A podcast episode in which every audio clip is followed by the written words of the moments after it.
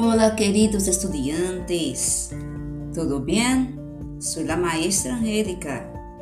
Vamos a estudiar verbos irregulares, presente de indicativo, verbos que cambian e por ye. Por ejemplo, el verbo empezar.